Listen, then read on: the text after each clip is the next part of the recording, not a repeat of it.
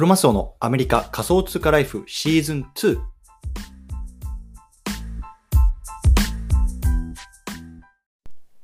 皆さんおはようございます。アメリカ西海岸在住のクロマスオです。今日は6月の22日水曜日ですね。皆さんいかがお過ごしでしょうか？今日も早速聞くだけアメリカ仮想通貨ライフ始めていきたいと思います。よろしくお願いいたします。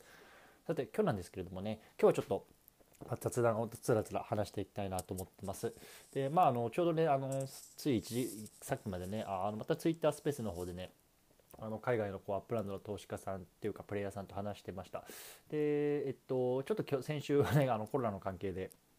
あのお休みしてたんですけどまた今週からね、まあ、あの話してるっていう感じでで、まあ、そんなに正直あのリスナーさんは今回は多くなかったんですけれども、まあ、今回ねこう立ち寄ってくれた方っていうのが、まあ、あのフロリダのマイアミの方にねあの住んでる方で。もうすでにこのアップランドも多分もう数年僕なんかよりもだいぶ早くこうあの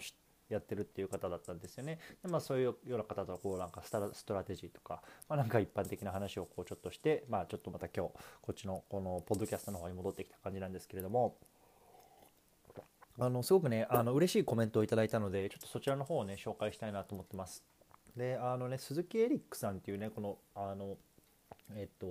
ツイッター名なのかな？ツイッター名の方ででだいぶずっとねあのこのツイッタースペース聞いてくださってるんですね。数週間前からやってる時に。でその方はまあちょっとねコメントいただいたのでそのままあの読み読みますね。こんにちは。以前のクノマスオさんとディオンさんのスペースを聞いて興味を持ってアップランド始めました。基本的に聞いているだけでスピーカーに上がれないのですが応援しています。お疲れ様です。というようなね、コメントをあのいただきました。本当にどうもありがとうございます。鈴木エリックさん。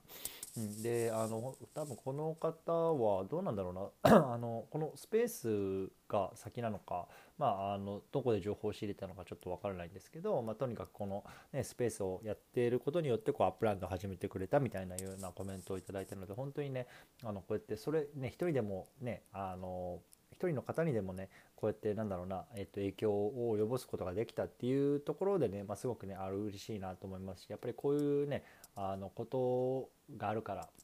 あんまり続けていきたいなと思うので、まあ、ちょっとね今日はその辺りをね、まあ、あの少し話しておきたいなと思いました。本当にねもう一人でいいと思うんですよね。あのその一人誰かにこう なんか影響を与えることができる、まあ、それは別にね友人でもいいし家族でもいいし。でまああの今回みたいにねこうツイッターでこう知り合ってね本当に、ね、名前も顔もわからない、まあ、誰かでもいいと思うんですけど、まあ、そうやってねあの本当に続けてるといいことはあるしまあなんか最近ちょっと正直ねあの次のこう軸足をどこに置こうかなみたいなところを少し考え